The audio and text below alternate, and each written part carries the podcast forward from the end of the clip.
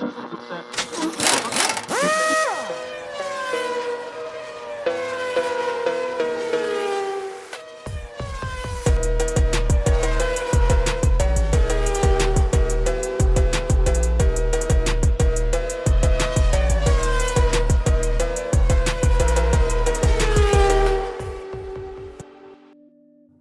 Quarta-feira e, como sabemos, todas as quartas-feiras, novo episódio aqui no podcast. O meu nome é Ving e sou o apresentador do Gear Z, o teu podcast sobre Sim Racing. Mais uma semana nova, com muitas coisas novas a acontecer. Como vocês podem ouvir, uma voz um bocadinho diferente. Um, podcast, como tinha dito, tinha sido adquirido pela Weirwood, que é uma empresa uh, aqui no Reino Unido. Eu posso falar em português, não posso falar ainda no Reino Unido, porque há, há certos, certos aspectos que são um bocado difíceis de explicar, mas tem a ver com com o facto de direitos de autor e, e, essas coisas todas, posso falar para fora, mas não posso divulgar em, dentro do Reino Unido porque eles são adquiridos por outra companhia, portanto tenho que ter autorização da outra companhia para divulgar no Reino Unido, portanto, mas posso divulgar fora do Reino Unido. Uh, portanto, no episódio em inglês ainda não está bem divulgado quem eles são, mas aqui em português, no episódio em português poderemos falar sobre isso. Portanto, a Yearwood é uma agência de podcast que foi criada há três meses atrás. Tem muitos podcasts já no, no nome deles, muitos deles com o P1, P1 do Matt Gallagher e o Tom, Tom Bellingham, que são, se calhar, os maiores apresentadores de nível de Fórmula 1 em, em podcast e, e, até no YouTube neste momento. Portanto, eles têm uma, um bom feedback por trás deles e acho que era algo muito importante para o podcast. Com isso, eles são super. Uh, como é que é dizer, super agressivos, querem atacar tudo ao máximo. Uh, temos recebido caixas e caixas das últimas 4 semanas de material para testarmos, para fazermos reviews, para fazermos mil e uma coisas e decidimos ficar com este Rode que dá um som completamente diferente e dá uma, uma oscilação mais grave à minha voz também, por isso acho que é algo muito, muito bom e estamos super contentes e temos muito mais coisas que, que vão a vir e que vocês depois irão ver no YouTube também. Mas voltando a falar do podcast, hoje vamos ter uma coisa diferente, um convidado muito, muito diferente, um convidado que começou como a trabalhar em cinemas, trabalhou com grandes filmes da Sony, exclusivamente para a Sony, uh, envolvido no Spider-Man, uh, envolvido agora recentemente no filme do Gran Turismo, na parte só da divulgação para trailers, para uh, conteúdo para patrocínios Portanto, ele explicou um pouco o que é que, o que, é que teve a ser o processo dele. E durante esse período em que ele quis afastar um bocadinho do cinema para procurar algo diferente, começou a ter o gosto de trabalhar com o Unreal 5. E com o Unreal 5 veio a criação do Overjump Rally, que é o jogo que vai renascer, esperamos, com o patrocínio e com a alga da Sega Rally, não é? do Sega. Vamos ver se a Sega vai ajudá-lo e a pôr o jogo como Sega Rally como um remake. Se não, será um jogo do Overjump Rally que está a ser. Tenho, tenho experimentado o demo, está muito bom. Claro que há certas coisas que ainda não estão acertadas, mas o jogo está a evoluir bastante. Ele é uma pessoa sozinha a fazer o jogo, portanto, vamos ver muita coisa sobre o jogo. Vamos conhecer o que é que está por trás, as dificuldades, como funciona o mercado a nível de jogos, que é um muito, muito um mercado muito, muito complicado, não é assim tão linear como nós pensamos. Uh, quando fazem um, quando eles fazem um, um, jogo, todos os preços que têm, que são envolvidos, quanto é que eles recebem, quanto é que são tirados em comissões para A, B, C, uh, tudo isso, quantos polígonos é que eles têm que trabalhar, uh, toda essa matéria. Portanto, é algo muito, muito engraçado e algo muito divertido. Por isso será uma conversa muito, muito, muito boa. E sem esperarmos um pouco mais, vamos voltar para, esta, para a entrevista com o Alexandre Cicciati.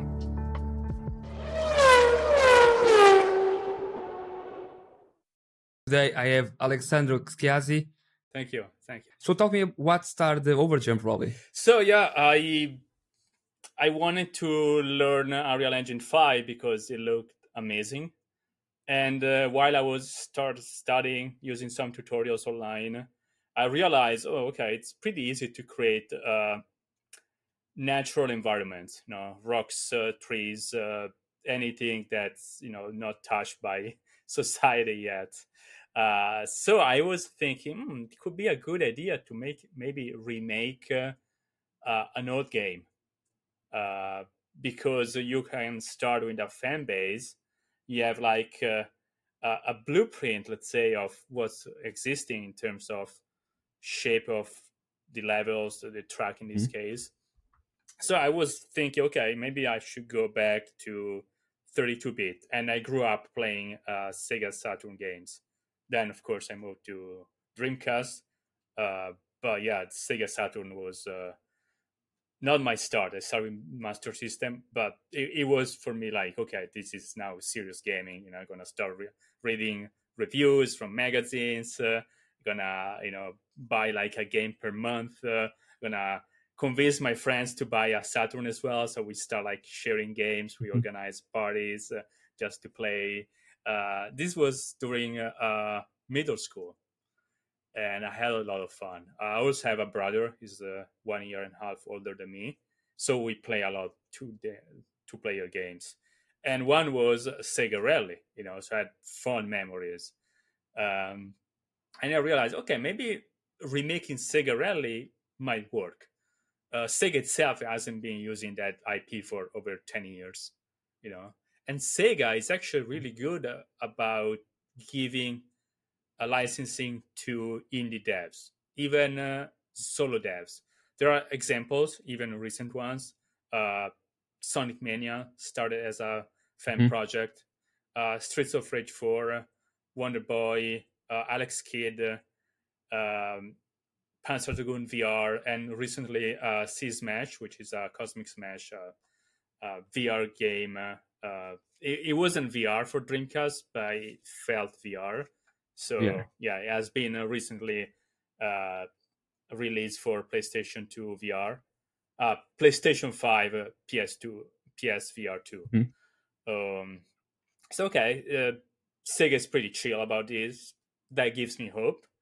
Uh, so I start like uh, you know see what was the situation on social media, and I noticed on Twitter there was a really strong uh, retro community, also on Facebook, but I felt Twitter was the more the, mo- the most you know active.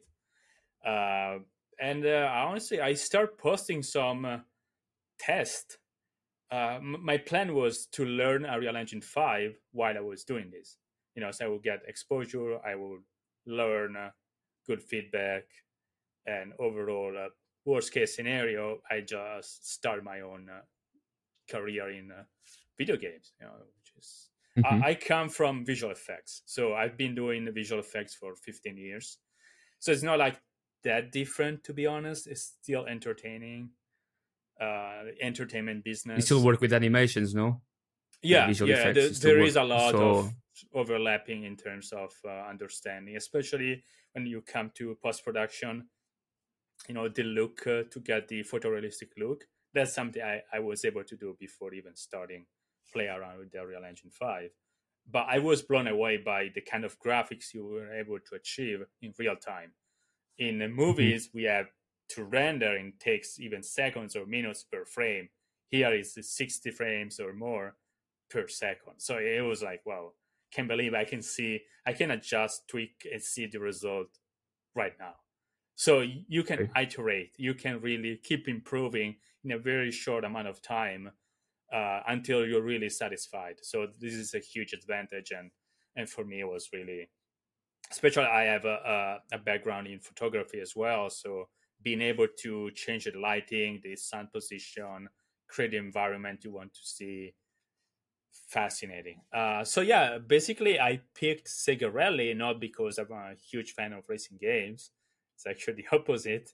Yeah, we talk but, we talk about yeah. this one before. but because, why, why not? Uh, uh, why? Uh, I don't know. Like again, uh, maybe because I started with arcade games, and I mm-hmm. felt uh, now getting back into racing games, it the there is a really steep curve, you know. Or maybe you know th- there are like something in between, uh, like uh, arcade sim.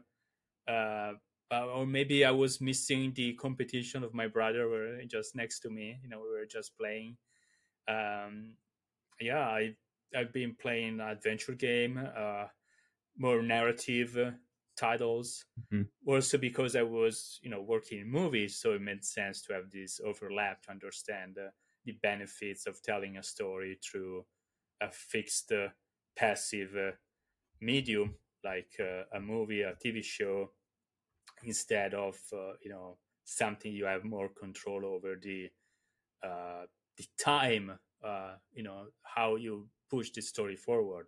I think a great example is Red Dead Redemption 2, where there is the main story, there are the sub stories, and also you have the freedom to to go around and at your own pace. So there is still a strong vision, a direction overall for the story itself, but at the same time, uh, you really enjoy exploring the world. So I, I feel honestly now watching some TV shows, like okay, this is cool, but I I wish this was a video game instead, uh, because they have so much detailed world. For example, the Mandalorian. You know, there are like these planets, these civilizations, um, and you wish you were able to you know go more explore. in details explore yeah maybe we were talking about italians yeah but, but I, th- exploring I think, I think the world yeah i think it's what uh, what's happening because even uh, changing a little bit for racing games to the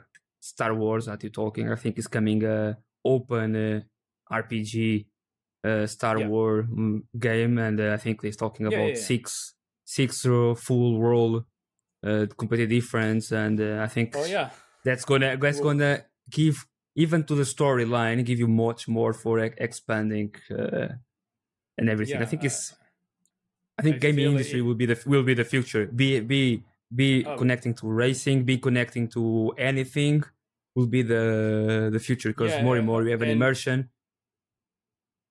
Honestly, yeah, I feel like graphics are getting really photorealistic. You know, we've been talking for years, but now I feel like this is the time, especially from me coming from uh, the, the movie industry, so I, I know exactly how you know the camera creates that realism, which is different from the realism you perceive with your own eyes. You know, okay. Uh, so it's uh, in terms of um, uh, you know these more details like uh, vignettes, bit of chromatic aberration, motion blur, uh, grain. Uh, uh, also, you know the kind of lens you use. Uh, they are different. With our eyes, we have a, a better uh, way to see inside the shadows when outside it's uh, uh bright. It's called dynamic range, mm-hmm. while cameras still struggle to, you know, if you're like exposed for the inside, outside it's completely white, blown out, and vice versa. But our eyes, we, we can still like, I can see, look outside the window, I still see details. But at the same time, I see details inside my my room. Uh, so yeah, these are something that video games and trying to get closer to movies because we perceive oh this is a movie not a movie just a video. So there are recent examples like uh, the bodycam uh, game probably you've seen it. Mm-hmm. uh, that gives you that the feel like okay wow this feels like uh, it's recorded uh, in a real environment you know uh, and same, uh, it's done in uh, uh, racing games. You know, like even just the camera shake, it feels like uh, a real camera was behind. Uh, actually, I've started the, seeing real the videos. Trace, no, no, it's, more shaking the camera.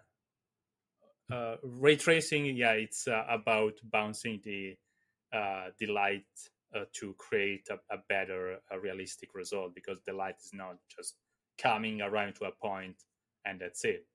The fact that you can see an object is because the light is bouncing around until hits your eyes but you know there are so many bounces. The more bounces you have. Yeah and in terms of um, when you create the worlds for the that you are creating now for the game how you are manage the all the, the details of the light and everything to keep talking about? So unreal engine 5 comes with this uh, uh, feature called lumen which is uh, ray tracing mm-hmm but instead being uh, uh, paired with a specific graphics card like uh, RTX for NVIDIA cards. Uh, this one uh, can work on anything, including consoles. That's why if you play the Matrix demo from for PS5, you were able to see ray tracing on a console, which is pretty rare, you know. Uh, so yeah, Lumen gives you that quality that it really brings you closer to photorealism.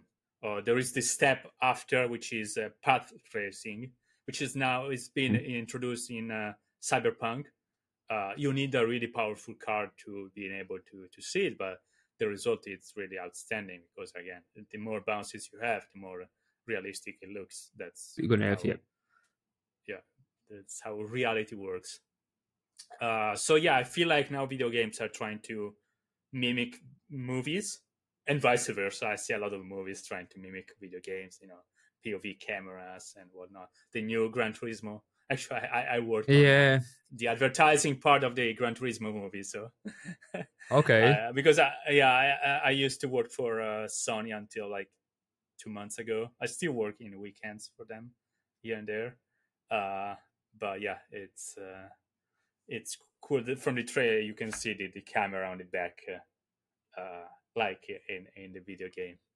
Yeah, and I've we... seen a few videos of uh, cameras stuck on a pole. Uh, in rally game, in rally in real life too, which is great. It feels mm-hmm. like you know reality is mimicking video games, so it's uh, like a cycle. Yeah, because we uh, it is a small world, you know. So around where I live uh, is one of person that we know, and is one of the coordinators for Gran Turismo. So we went, they went all them to Hungary was where they re- they have to filming yeah. uh, everything, yeah, and yeah, uh, he was he was he's very surprised with the game uh, and the game with the the movie, and he's quite enthusiastic with uh, everything. Let's see. I think I think going to be good, but after I think going to put everyone think that now they play video games, they're going to be a racing driver like you saw when it was uh, you know uh, yeah. uh, Top Gun. Everyone think they could go on uh, airplane, go well, and go it, on, on airplane. Will increase, yeah, it will increase the quality because there's going to be more people trying and maybe a really yeah, that's one hundred percent surface, yeah.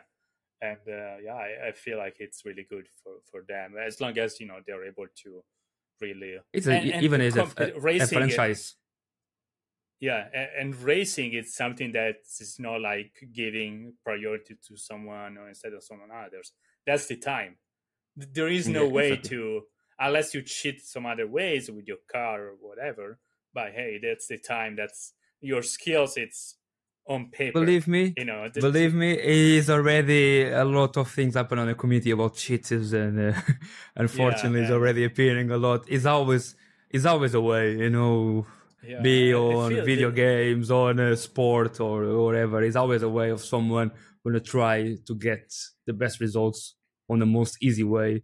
But yeah, but yeah, I think think uh, rally games more. I think we need we need more games, and uh, you bring a Sega Rally after when was the first one? Thirty years ago, I think ninety four. No, almost.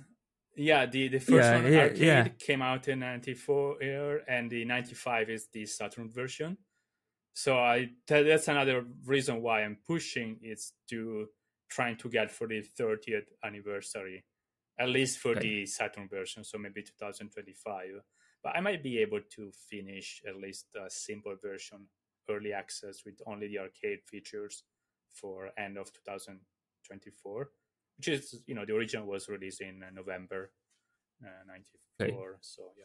So, and in terms of um, the game is you base it totally on the old game or you are creating new tracks you are bringing modern cars so, yeah. how going to work everything yeah so far i'm uh, i only recreated the forest track because was okay. also the the track in the demo was called the bootleg uh, sampler it was a free demo for sega saturn that came out in the us and there was only the forest track just to to play the game so I wanted to recreate that sense of okay, there is only one track to to go around, um, and I feel like uh, also that track has different surfaces and it's a bit more tricky. There is a hairpin, uh, so I want to really to have that to test all the scenarios you might find in in other tracks in the game. Uh, my plan is actually just to recreate the four tracks from the original Sega Rally again okay. if this gets green greenlit from Sega. Um, but at the same time, I want to also uh, allow the player to play them in reverse, uh, which is honestly it's a completely different track because every turn you arrive at different speed, the shape is different, you know, and even the scenario looks a bit different because you see details that otherwise you won't be able to see normally. Exactly. So that's already like doubling, you know, even if again most of the scenario is the same, you're already doubling. Plus, I want to add uh, uh, times of the day, so maybe you play at night with only the headlights, uh, and that's again really making the difference. Completely different of challenge, yeah. and also add like uh, weather, so rain, uh, um, snow, or sandstorm in the desert. Uh, I feel like really adding all these up, you even if there are technically four tracks, you have plenty of ways to to challenge yourself, even so slightly. Uh, I feel like there is nowadays games that have way too many tracks, and that's something that was addressed by someone in the industry as well. Like, you know, really, how are you gonna learn all those tracks uh, and learn it really well?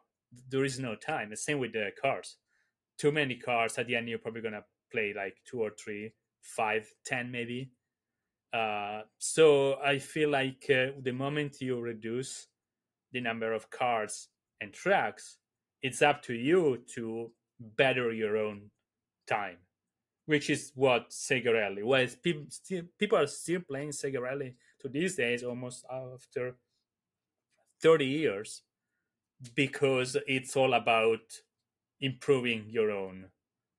Even exactly. like half uh, a millisecond off uh, because you learn okay in this one i can you know let the accelerator go just a second earlier.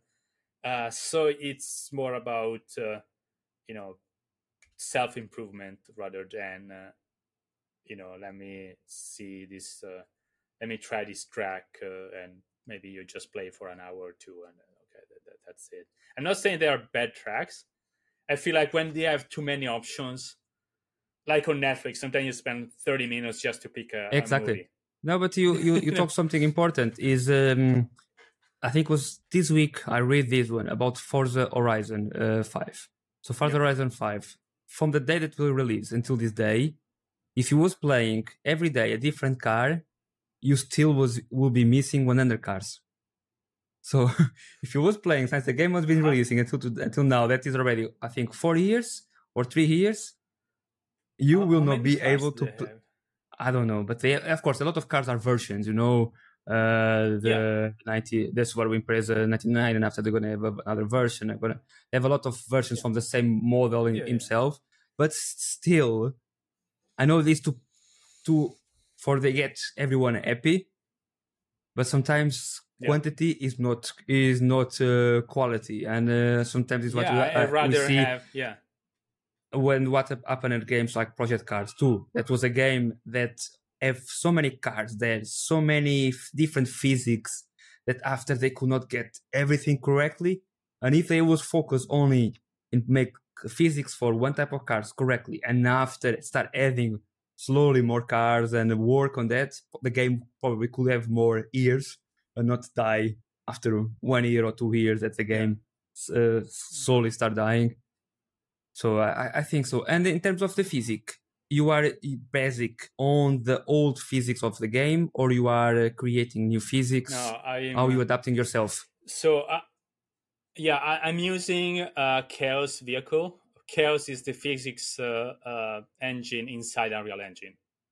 Uh, okay. They used to have PhysX, but now they discontinued and now it's only chaos which is also used you know if you destroy something you see you know pieces bouncing around uh, uh, so and then they simply applied those physics to a vehicle. That was another reason why i picked uh, a racing game because i felt like okay i don't need to create animations. It's all there. I just need to tweak it enough to feels like the original.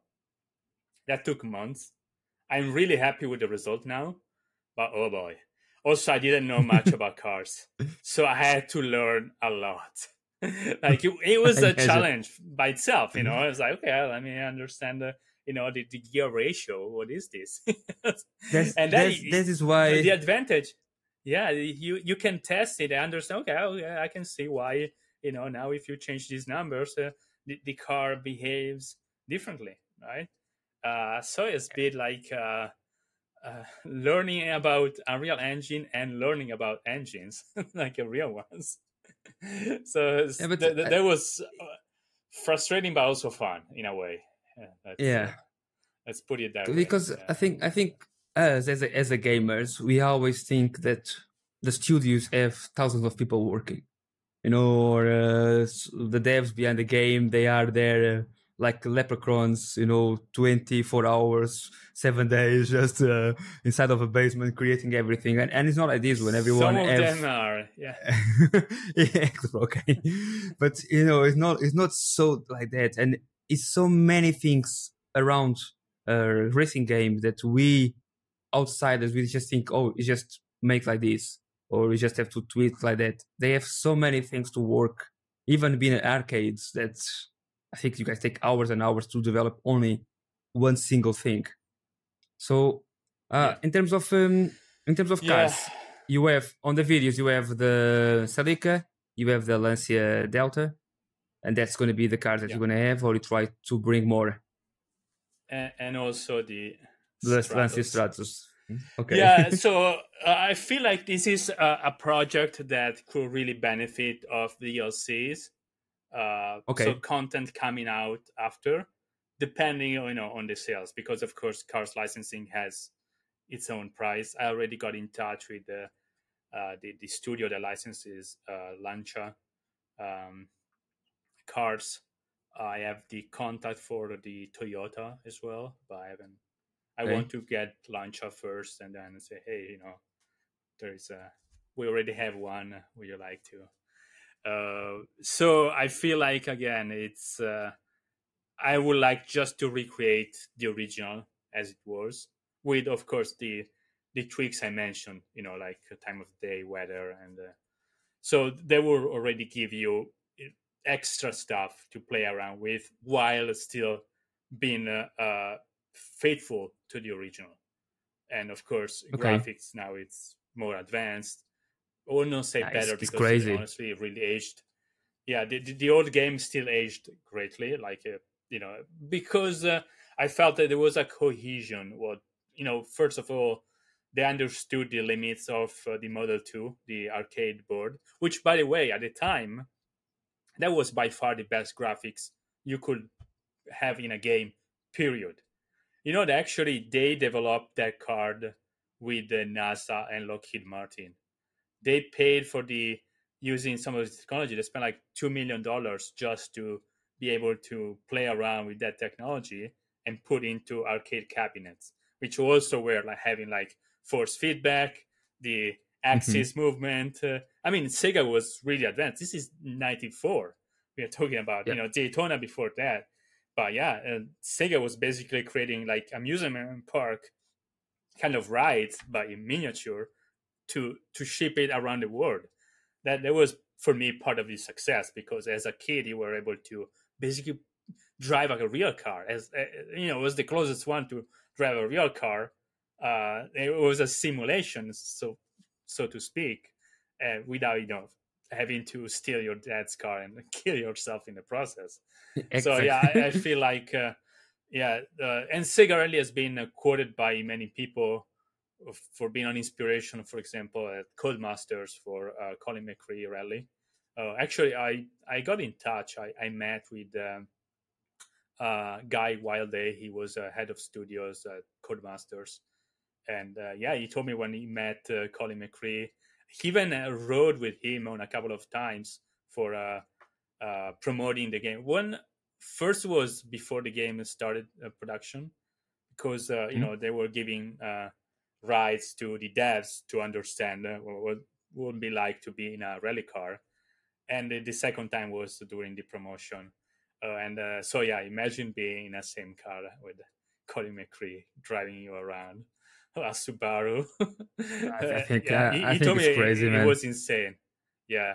Uh, he told me, like, uh, Colin, he only wanted to talk about cars, like nothing else. They try, you know, to you know bring the, com- the conversation to technology you know it was an interest oh, the moment you start talking about cars it was like yes let's go but i, I think it is that i think um, even probably colin, colin mcrae on that time he didn't realize the the foundation that uh, Codemaster was doing with his uh, with his game. Because Yeah. I remember playing Sega Rally on the like going to the shopping mall. So I was going to the Yeah. shopping mall. Shopping mall would have there some arcades uh, on the corner while my father was going the the supermarket buy the things. On the final, we was going to the car. We were playing. I remember always would be Daytona, would be Sega Rally, or probably a football game that uh, would appear there. But after Sega Rally came to the maybe. no, I, I was not, no, I think it was no Metal Slug there. I don't remember. No, it was just a couple of uh, really small arcades. Just was just there just to get the money. I think. Ju- just the Was best. it, e- e- exactly. So and uh, after Sega Rally came to PC, I remember play on at home and play with my friends. But when came Colin McRae, two, I think was when I started jumping more on the on the rally games because it was yeah, completely different of everything with the Yeah, damage, uh, making a season, a full season of rally, you know, carrying on everything, Yeah, all the classic it- it cars until modern.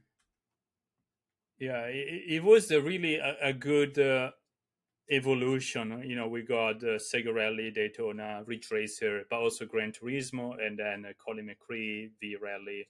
So it was really the, the perfect moment to use the advantage of the technology, 30-bit graphics. Uh, Mhm. So 3D and uh, slowly roll into what later became. And of course, there were sim uh, games before, but you know they were pretty crude in terms of graphics. And uh, without the visual input, you can have the the most uh, precise, uh, you know, driving experience, but it will not give you a, a- constant feedback on what's happening on, on the on the track or on the street. Uh, so yeah, I feel like uh, these are really uh, milestones in terms of um, the evolution what we have now in term, you know. But at the same time, I feel like arcade games, especially racing games, nowadays are phone game, mobile games, right? Arcade equals cartoonish graphics. While for me, growing up, arcade meant the best graphics available ever. You know, not even uh, the most powerful PC would be able to achieve that. So honestly, like, okay, this is really sad. This is not what I, I would define an arcade game, which it wasn't just about the experience of you know just play for five minutes and you, you feel satisfied and maybe you play again. But it was also okay the, the visual spectacle it, it will get. Um, so when uh, Unreal Engine Five was released, I said, okay, that makes sense. Then i I make an arcade game with the most advanced graphics. Some people ask me, so, "Oh, why are you doing that? Like, you know, it's kind of weird to see an arcade with, you know, photorealistic graphics." Clearly too young to, to understand. but uh, I, I I agree with you. I So, think um I think let's go to talking about rally. So like like we talked before we started the podcast, uh, rally is uh, a gender uh, is a very small niche for the community. Not everyone like rally, and I think, for example, the rally game industry uh, on the early 2000 they get Colin McRae and they get uh, Richard Burns that create and with them creating two games that was very good.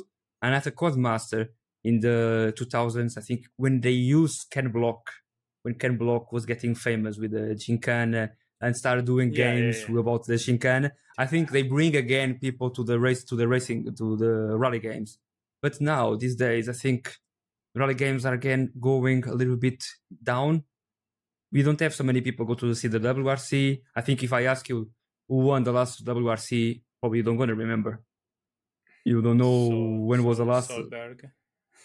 Yeah, I mean, it's still ongoing. I, I follow them. Yeah, there was uh, Kenya like uh, last month, uh, Yeah, Estonia. yeah, it was Estonia. Estonia, to yeah, Yeah, it was Finland, Estonia. uh, But it- yeah. But people don't, or I think, or WRC make a series like Netflix.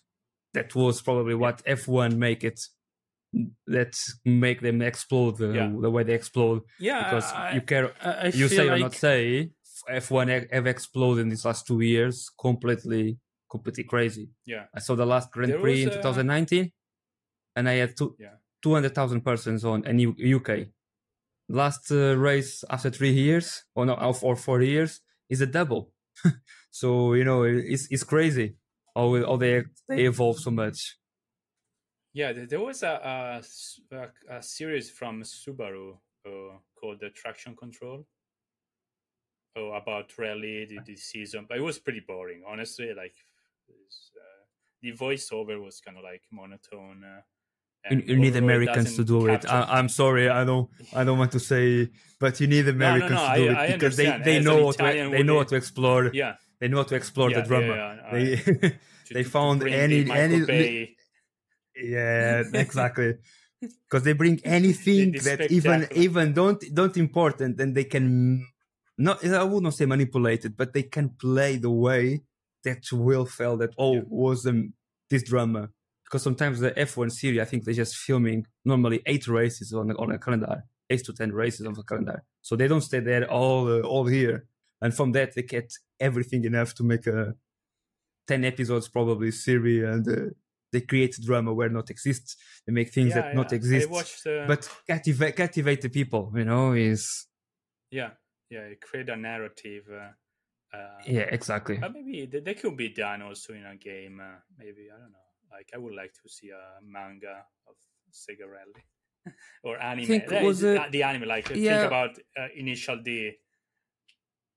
You know, still have a, a huge fan base way to. initial D studio have a huge fan Sega base is still making games, uh, arcade games for Initial D franchise. Even like two years ago, when it came out. Uh, so yeah, it's uh, an interesting uh, IP and uh, huge following. And again, because of the story itself, it's fascinating. Honestly, the racing world. I mean, Fast and Furious made ten movies out of the concept of illegal street racing. Yeah of course became uh, spy movies uh, with superheroes which you know and p- Yeah. for me the best one is still uh, tokyo drift. That that's the, the best movie they ever made. I wish they would make more tokyo drift uh, sequels. Yeah but i think that, that it's the same thing with the with the arcade games. I think people evolve so much far away from all that that things that uh, that's the problem i think we need to Yeah. captivate them to go back Th- to go that's back and the see that- nostalgia kicks in could Right. be could be so yeah you, you can really well, that's what i'm hoping with this project to really capture the nostalgia by using new flashy graphics and features uh, for example in my game there is yes the the driving part of course that's key but also i create this uh, event uh, that you can explore on foot. You can really uh, Okay. first person just go around uh, you can uh, see the race happening maybe online and people that are playing so you're like part of uh, the crowd you know a spectator.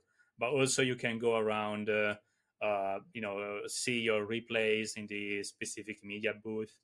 Um, you can uh, you know go to see the car they're getting fixed uh, uh, because th- that's what rally is about. It's being among the, the people. It's not like all uh, gated uh, uh, the boxes are like outside you're in the um, in the crowd on the uh, bleachers like on the uh, seats. Rally it's everywhere. Uh, th- that's is more like uh, uh, for the normal people let's say because you don't have to pay a ticket to to see it something that you talk because you said that we walk away you, you can walk on the game because the last Yeah.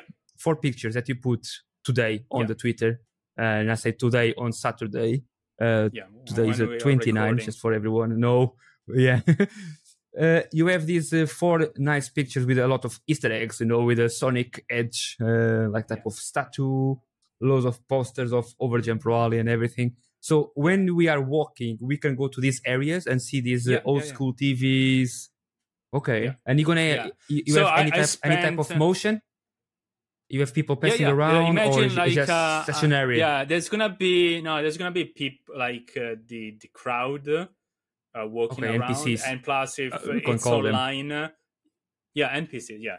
And uh, uh, if it's online, you're gonna see other people, either your friends you invite to that specific server. oh okay so or it's like an open so hub you can okay yeah so you, Okay, you can that's- that's strike up cool. a conversation say hey how's it going you know so maybe while you're waiting for people to join the game that's a a, Okay. a lobby online lobby okay you know And, it feels um, like uh, Phantasy Star Online uh, when you were decide Okay. where to go, which mission to do. But Like, uh, okay, on let's do racing, a, uh, a race.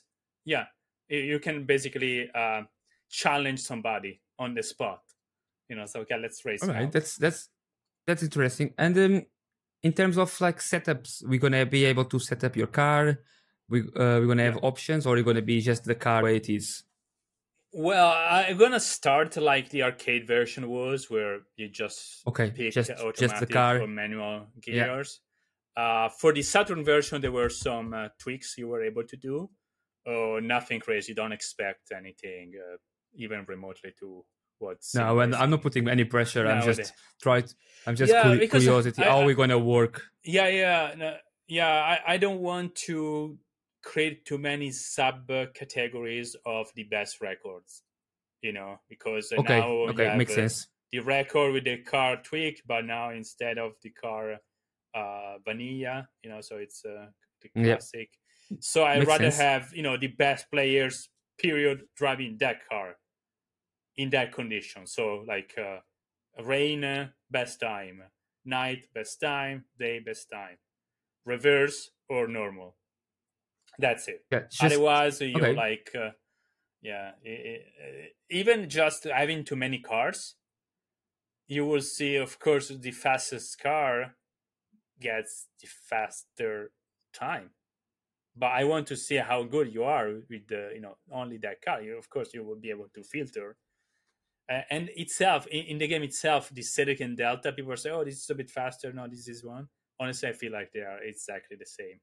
I would i was not able to to find even the most pro the guys with the world record which i'm in touch with they cannot say oh yeah uh, this is the, except for the stratos which is a, a different league but yeah Celica and delta in the game and i'm gonna try to do the same with the with my game so far i've been focusing on the so delta uh, uh, uh, every category want- will be the same. Every car category will Yeah. be the the same. Okay. Yeah, w- we'll see in the future because I would like to bring cars from uh, Sega Rally 2.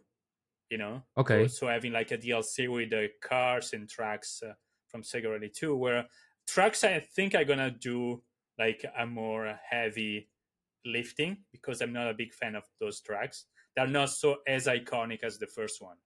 They feel like uh, they're all the same within.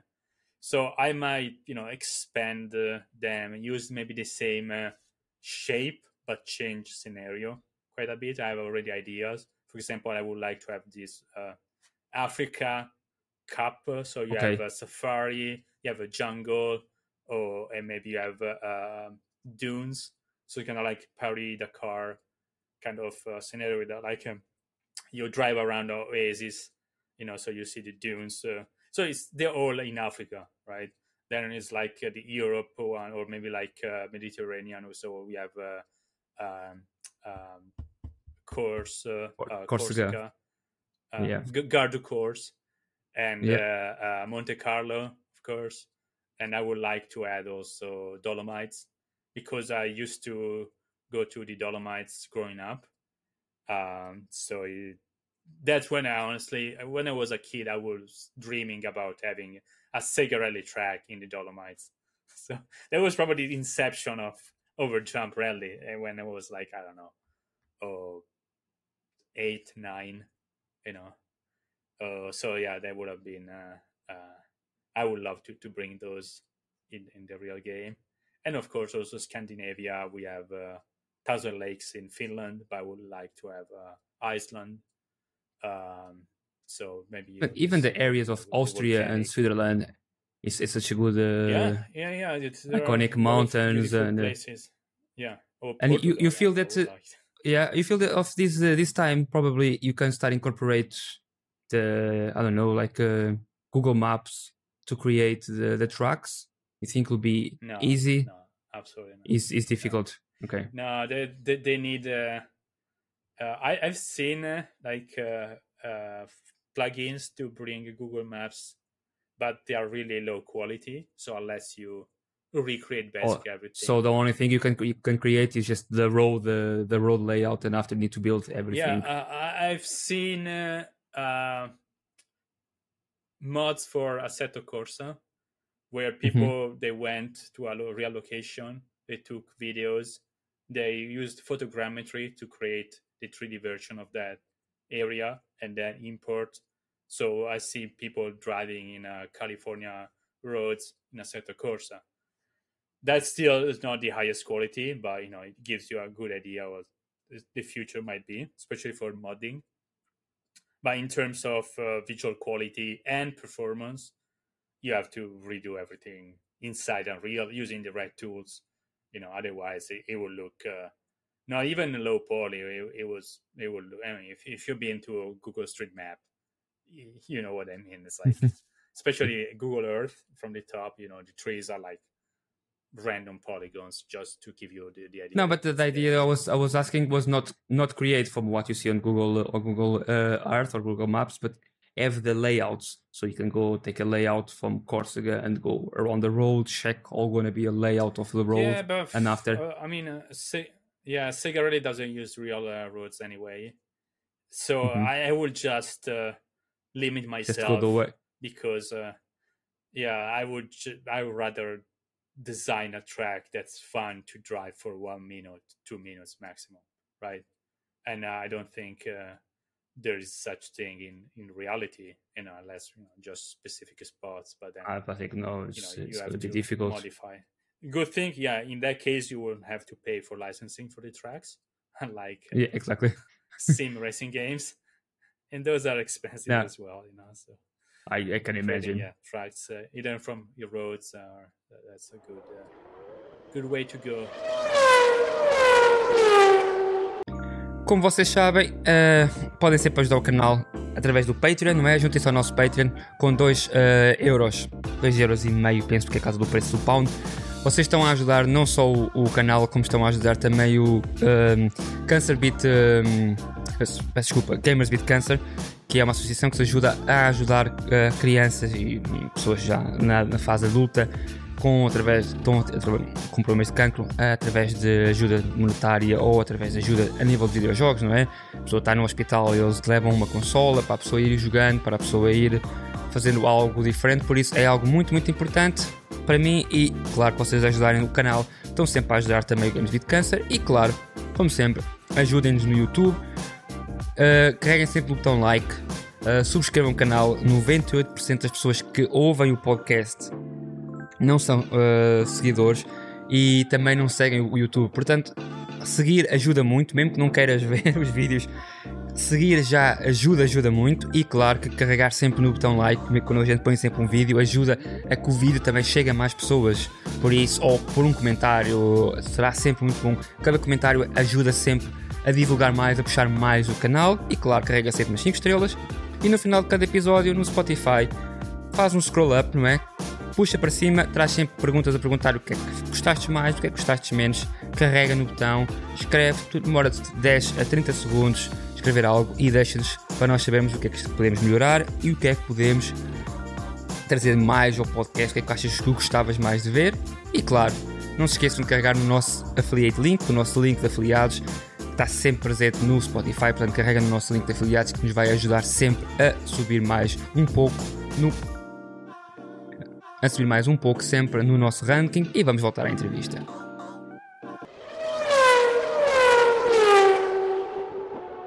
Exactly. We, we need we need games for for a person that don't have uh, just have that uh, from nine thirty to ten thirty. You know that uh, have that time when the kids go to bed and just need to sit down, uh, crack on, uh, do some uh, fast gaming and go back to what is. Uh, it would be a good game for people that are not necessarily into racing games, like myself. Uh, really making a game Okay. I would enjoy. And, and honestly, I, I spend hours sometimes just playing around, like doing laps, which, you know, they start as, okay, let me find if there is any bug, uh, anything I want to improve. But I feel myself, okay, this is this is fun. This is fun to play.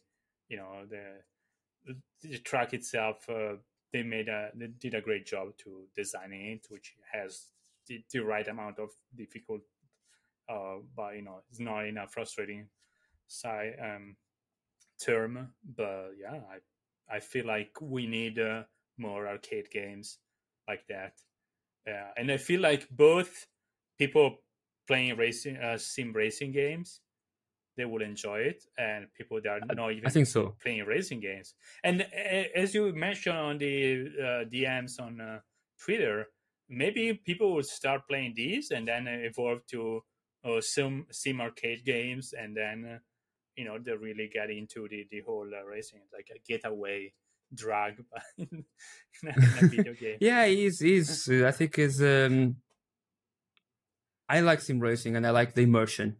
I don't want to lie. Every I have Yeah. a wheel that uh, will be there, you see, and I have everything, and I like that immersion. I like all that, but sometimes I like to relax, to sit down uh, on a chair and just play something Yeah. easy going that's gonna bring me fun. And fun can be arcade, and I think we need to remember that arcade was the, I would say, the goal, the, the some goal that staple, that yeah, yeah. yeah, exactly. Yeah, that to the- the- bring every everything grand- together. Grandfather of uh, all the sim racing Yeah, games, yeah. especially you know Sega Rally and uh, Daytona was eh, even Ridge Racer. Actually, the director of Sega Rally, he was also the director of Ridge Racer, uh, Kenji Sasaki. Yeah, yeah because he- after it was great games that uh, suddenly they, I think the last Ridge Race, Ridge Racer, what which one was 2008 Yeah, the- official official.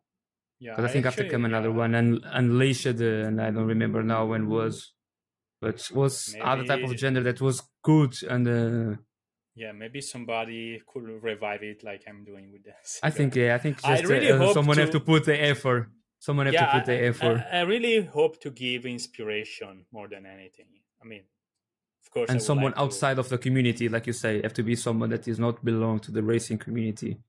Probably Yeah, I to mean, not be to not feel the pressure of develop a, an arcade game. Yes, I feel like that could be helpful, but you know, might not even necessary because, uh, for example, there is a, a- a dear friend of mine. He's also from Portugal, um, and it it's a fun story because uh, he contacted me. Uh, he wrote my email, say, "Hey, uh, I have actually the, the second best world record in the Sega Rally Arcade. Uh, you know, if you need some uh, feedback on your game, I would love to." Uh, and then it turned out he also lives in LA, Los Angeles, and he lives four blocks away from my place. So when we realized, okay, dude, come over like to now. Yeah, you don't- need to. I don't need to say the nothing. And, and he's actually he loves Sega Rally more than anything, uh, in terms of games.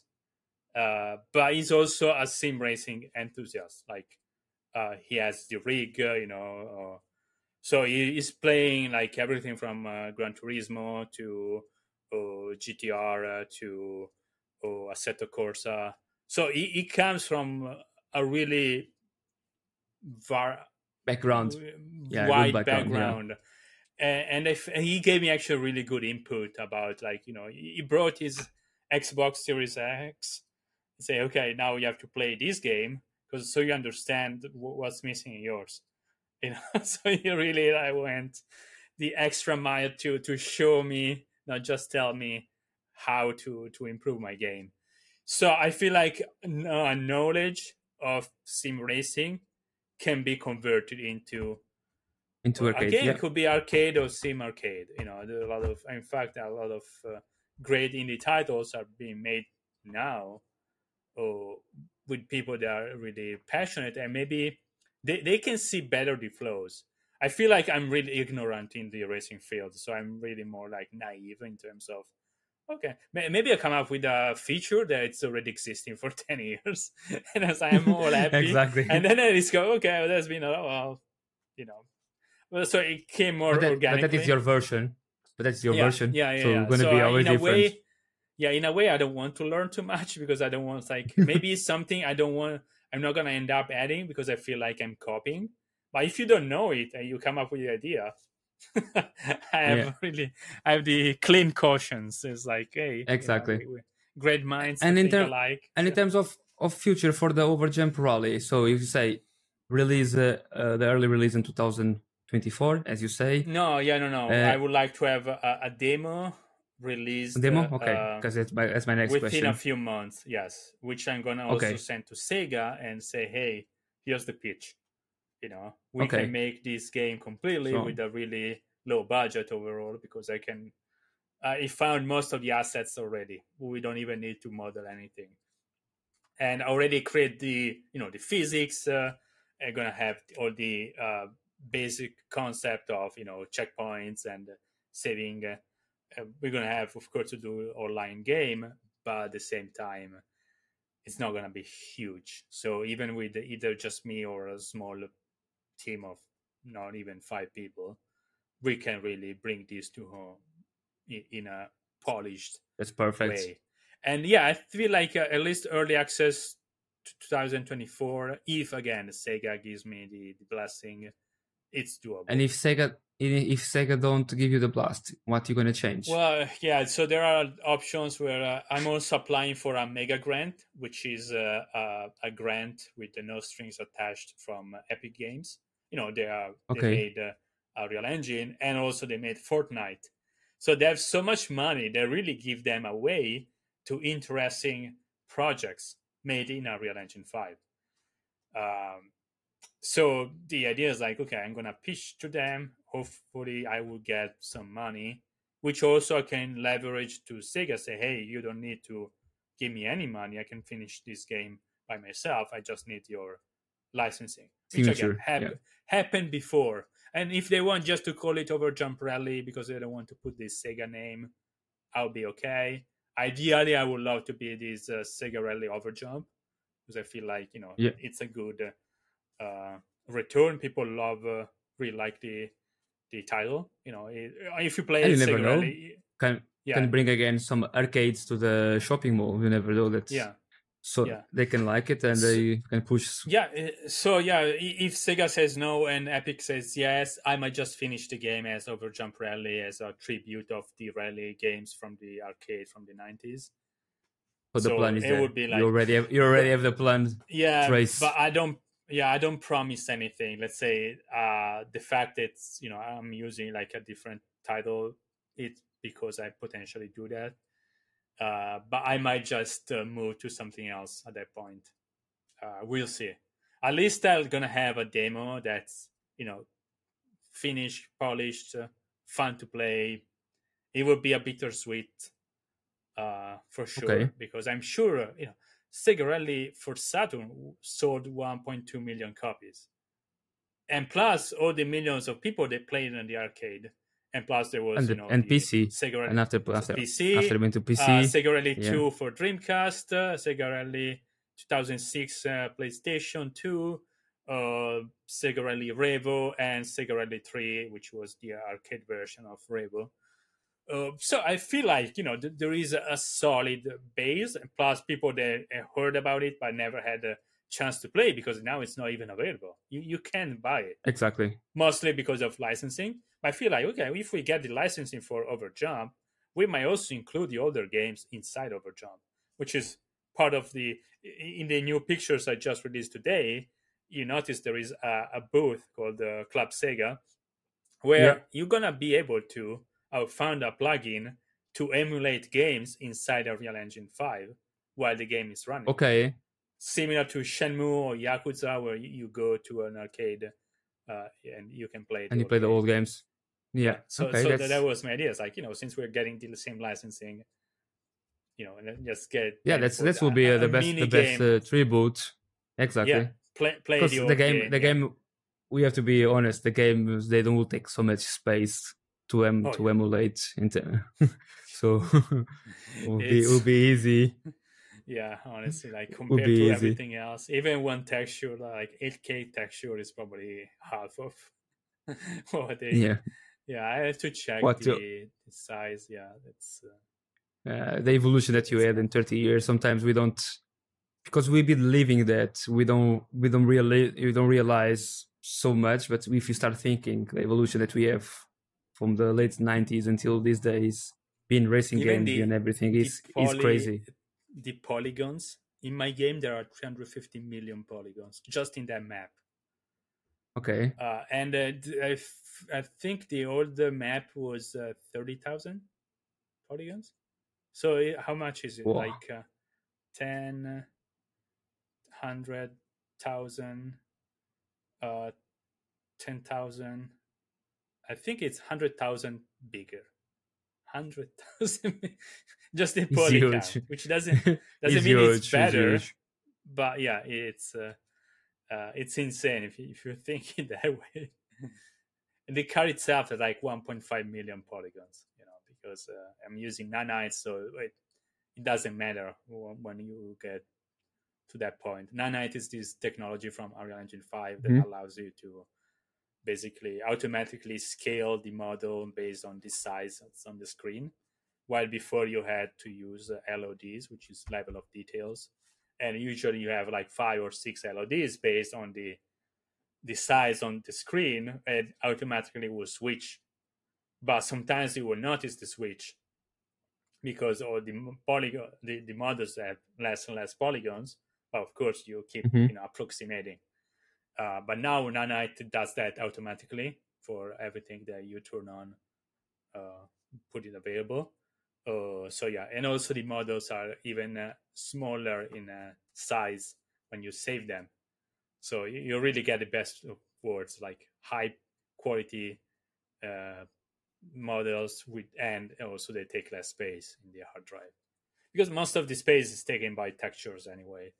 Um, so yeah, that, that's some optimization you have to do, especially if um, if there are elements you're never gonna see up close, so you're not gonna put like 4K textures. Actually, I designed a, a plugin for Unreal, Unreal Engine 5 that does that. Tells you like uh, what was the size of the textures you need when when you get close Mhm. enough. Yeah, it's uh, it was I didn't Yeah, because if, program even it. on the image that you have, the working around, uh, you have the the waterfall. Uh, so there is a lot of work there and everything. So it's just, it, it's crazy. All the all the effort that you are put you are put around yeah and detail around all every track. Yeah I mean uh, that's, that's the thing of, of rally games is is more difficult to create the all the environment than you create on a circuit uh, Yeah. game. Because if mean, you go uh, on a circuit game, you have know, less I'm- environment around. Yes, but at the same time, you need to be extremely precise. Uh, so, Mhm. as I mentioned before, uh, uh, I think before we start recording, I actually, because of my demo, uh, Overjump demo, I got hired by uh, a studio. The studio is called Straight Four, and it's actually a, a new studio, but with veterans from the sim racing community. They worked on uh, uh, titles like GTR, Project Cars, Yeah. And uh, Auto Modellista. So you know you are uh, you're into this field, uh, and uh, some of the studies you mentioned them before. Uh, Uh, yeah. And uh, so basically, yeah, they hire me because uh, I basi- I have uh, oh, two years of experience in uh, Unreal Engine Five, which is a, a, a pretty new engine. Actually, I started using it as soon as it came out. While uh, you know they used to work on their own engine or Unreal Engine Four, so th- there is Yeah. some stuff you, you need to oh, basically learn uh, a lot of new tools, uh, new workflows. Uh, so I'm really like, uh, even if I have only two years of experience as a game developer in total, my those two years are on this specific engine. So I have that advantage, let's say. Uh, so I'm both Okay, learning and yeah. teaching. You know, it's uh, it's a, a kind of weird situation in a way because uh, one point it's like, okay, this guy clearly they know more than me, but not for this specific stuff. You know, so it's like, okay, guys, th- this is the new way to do it, and I feel almost bad saying so because I don't want to, you know, impose myself, knowing that I'm the last, you know, that, that joined the, the team and the the game world uh, industry. But also, you know, if they hire me, it's because they've seen something interesting in my demo. So I feel Yeah, like honestly, Overjump uh, already brought me like uh, the, the checklist I was aiming to in terms of exposure and um knowledge uh, that I could, you know, convert into actually getting jobs. Yeah, th- that already happening. So even if Sega shuts me down, say, hey, I learned this engine, I got hired. Uh, you know, I, I I'm enjoying the. Even because let, let me say you got you get game. you get hired for uh, one game title that's uh, GTR that probably is a game that everyone is waiting for the 2024 so everyone Yeah. today I think it was today that today released an, or yesterday they released another picture and um, it was a screenshot. Uh, it's inside of Yeah, Audi, yeah. and everyone was tweeting around. Everyone was going crazy. So it's a title that is promising a lot. So it's it's, it's good. It's a good opportunity. Believe me. Yeah, think Ian almost picked from- one of my pictures to, to post. he changed his mind at last moment because I, I you know, I, I took some uh, screenshots inside the game. I posted on the on the forum, uh, uh, private forum we have, uh, and uh, Ian was like, "Oh, it's uh, really cool." And then uh, there were other pictures somebody posted uh, a few years before, uh, and uh, yeah, he picked that one, which is great. You know, it's the internal camera. Mine were Now I think even the- the- the light- Yeah. yeah, the light effect and everything was was really really good. I think Unreal Five is crazy how how good it is. Yeah. And now well, now that we look for these graphics, when we go back to the old graphics, for example, even the PS4, you start realize more the defects. You know where it was yeah, bad. No, it's Eh, eh, I, I don't know. It's my eyes. You know when I move from it- it- PlayStation. it's spoiling the us. biggest Yeah, one. in a way. Yeah. When I moved from PlayStation 2 to PlayStation 1, I remember I think the first game I played on PlayStation 2 was um, Gran Turismo 3 because it was coming with a console Mm. and Final Fantasy 10. And after I was looking for Final, Final Fantasy 10 and I was looking for Final Fantasy 9 on the PS1 and I was, what the hell?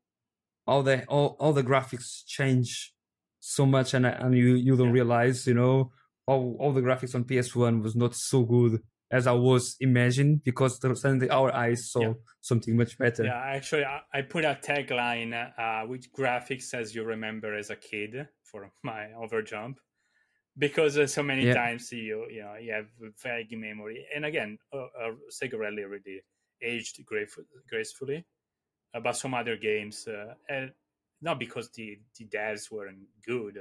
It's many times uh, either an artistic choice that made sense at the time, or really you had hardware limits that Yeah. hard you, you can get better than this you can have more fps more polygons uh, better environments more details now it's really like uh, with some limits but still you are able i create an entire forest with uh, rocks uh, they're like uh, and millions of polygons you know so uh, And the, the game's been made in on online. The game's been distributed online and not anymore on uh, Blu-rays or like was on DVDs. Yeah. Because that is what was I mean, yeah, a lot of I- time the games because they need I- space.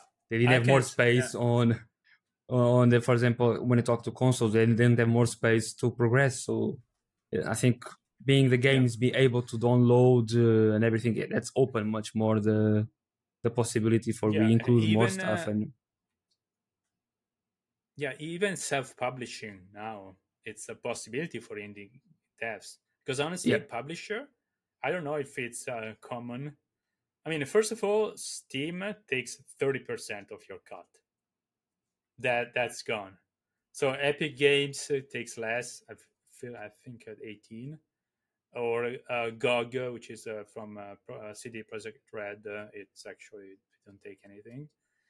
Uh, so 30% is gone. And then the, the publishers, I don't know if it's a common, but a few publishers approach me and say, okay, so we first of all, we're going to recoup the investment we make. So all the early money you get, we're going to get it. So if they invest 100,000 in promoting your game, you're not going to save those 100,000. So you might not even make any money. And then they want 50% of that remaining 70%, you know, after Steam took the cut. Forever. on It's a fun on a fun offer day, you're gonna pay for making your game. yeah honestly like because you know they want to be sure that at least uh, they don't lose money. But honestly at that point you, you're not making anything. So i rather go by myself self publishing maybe you sell less but at least i don't feel like most of my money is went to people. That basically did a few tweets. A friend of mine uh, he's also an indie dev for a few years and he warned said we had to buy our game back from the publishers because they're not they were not promoting. Publishers they just get like 30 games and hope that one will really sell really well to cover the rest. And the rest maybe is going to break even so at least they're not spending any money. So it's uh, similar to what the venture capitalists do with the seed rounds of startups they hope one will just become a, a unicorn, so one billion dollar valuation. They with that money, they just even if they invest 100,000, 100,000 in uh, 20 startups, they're gonna recoup because just one will profit them 300 millions. You know, so at the end, exactly. it's like okay, well, you still make money, but of course. Uh, so yeah, it's um, numbers game for them, but it should not for you. So be if there are other indie devs out, uh, uh, be sure. And again, thanks for this kind of promotion through a podcast because uh, was... it, it's helpful. Everything helps in terms of uh, even like oh yeah, you're not the first. Actually, Look, uh, I had a I podcast had... interview from another Portuguese a few few weeks ago. So, yeah, that's Sega good. Lounge. Yeah, yeah. Um, you, but I was to say you, um, is um, I had one now on the on the podcast some guests that are related with the mod community. So it's a way after you when they when they come to the podcast, you talk with them because they always can bring you something more and can show you a little bit. A lot of them they work with the of courses. They are working with real. Uh, one of them they work with real uh, racing teams. So we make mods for games and make the mods for they run on their own simulators. So they have a lot of work behind. So yeah, it's always the, modding community.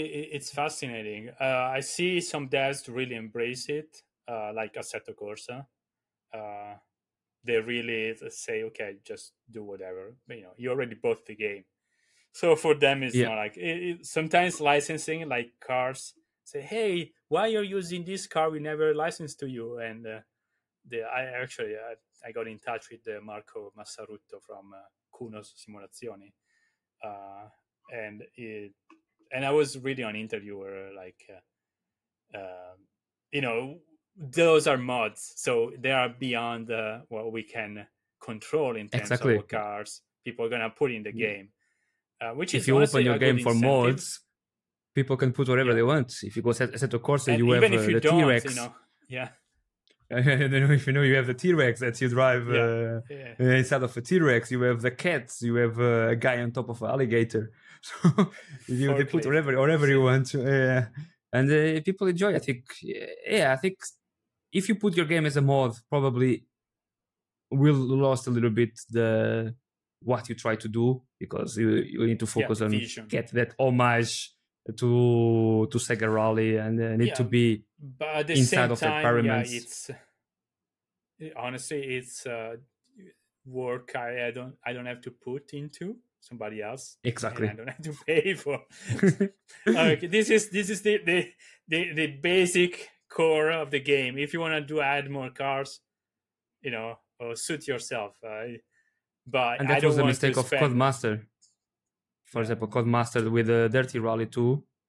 Uh, that's a game that and everything. If they have opened it to, to mod community, the game was still going full gas because you have Richard Burns uh, Rally that was yeah. released 2004 that have a great physics and the game still been playing. Everyone's still putting effort. The graphics are not the yeah. best, but people care about the immersion yeah, and about driving. I don't see. And sometimes it's that you don't have.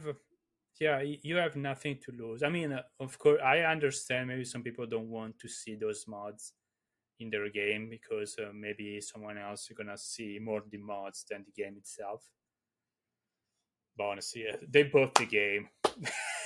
my job is exactly that's my vision. if somebody wants to judge me for my game, uh, they know how to find the the basic. You know, they're gonna be videos, official videos, uh, tweets, uh, all of that. But then, if somebody wants to take a book and rewrite some chapters and repost them uh, online, uh, it's an evolution. Like, no? my mine, it's a homage. It's a fun game based on another IP. So I exactly. see this a continuation of the uh, tradition in a way. So yeah, I'm not gonna stop them. In fact, if I don't get the uh, licensing from the cars. Well, these you are look like Delta, look at and then they're gonna be super easy. In fact, they're gonna be not Bonsai Rosso. Then explaining you how to and to find the, the model and in which folder to place it. Uh, and you're gonna play the game as it was intended without me spending money licensing. it's their loss Yeah, because exactly. actually license they make money not just to sell you the license but for but you make money sold. from every sales. Yeah. yeah so it's Ah, not like ah. okay we we just sell you once and whatever. So i'm not saying that you know they're gonna change too much because uh but it's still so, some good money that could come their way without doing anything you know. Oh i i there's what i know that's if the game is not projecting to sell enough copies for them it's not good to have you know lawyers to write contracts. It would be more expensive than anything more like a distraction that's why you know it's really small indie games.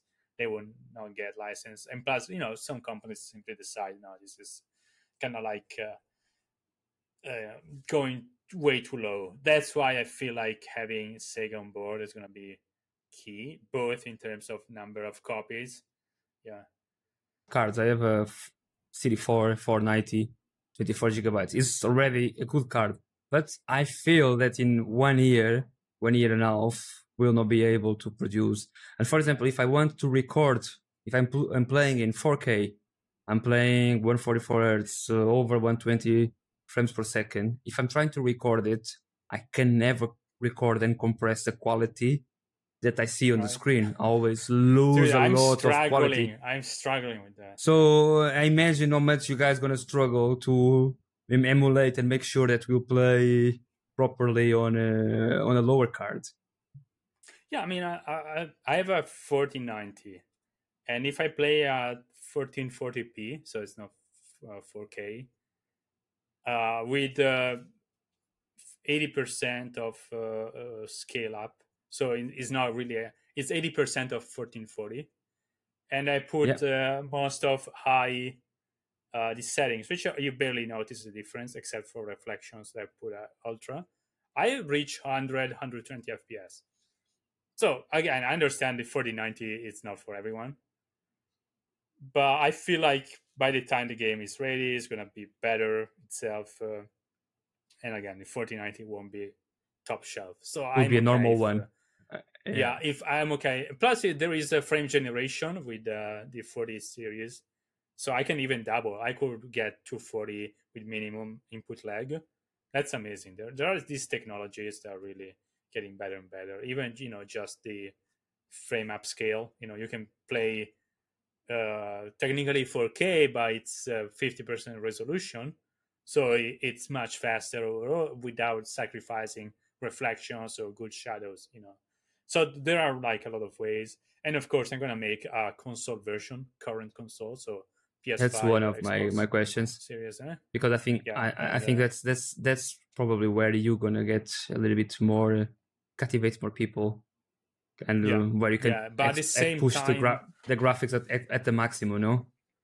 Because graphics Yeah, gonna be the I mean, uh, eh, eh, yeah the, the optimization yeah uh, i feel Yeah. like uh, um, i want to focus on pc first not making the mistake of trying to release everything at once because i mean Mhm. one i don't have the manpower to oh i really want to have the pc version which is the easiest let's say because it's more flexible or rather than have one that needs to play good with that hardware I mean, there are pros and cons of doing just console because you just have that target or hardware, so he has to run good on that one. But at the same time, yeah, I feel like PC it's a bit easier for a unseasoned uh, dev than uh, because again you can target for higher cards. And I want the, the, when the game comes out to have the best graphics on the market as possible, like in, in terms of the higher you know the video you're gonna see i'm not gonna bullshit you record a video for my 4090 and say oh this is ps5 graphics so some people exactly. some studios do that but you know i would like to have the best visual quality and then yeah uh, oh, Well, Alexandro, for my part, is Yeah. is everything. Thank you so much for staying with me and explaining me a little bit everything. thank you And uh, I, I hope I can see more of the game. I think I'm really excited with uh, this game. I think even everyone on Twitter was getting excited when, like I said, when Yeah. Jimmy Broadbent retweet the the video. Everyone was really really excited. So I hope. yeah I, I got a lot of exposure yeah I think thank you again Primeiro, quero agradecer ao Alexandre por tudo o que ele e pela disponibilidade, porque esteve comigo quase 3 horas a falarmos de jogos, a falarmos de cinema, a falarmos de mil e uma coisas. Foi algo super interessante, algo que gostei muito, portanto, de coração, uh, Alexandre, muito obrigado por, por tudo e espero que tenham gostado. Como sabem, no próximo episódio vai ser versões jazz, como eu vou dizer. Vamos agora durante cada, cada duas semanas vamos ter um convidado e no meio faremos sobre as novidades, sobre o que se passa no mundo do sim racing e o que é que vamos à, volta de novos jogos, reviews e tudo um pouco. Portanto, espero que consigo. Espero com vocês no próximo episódio e até já!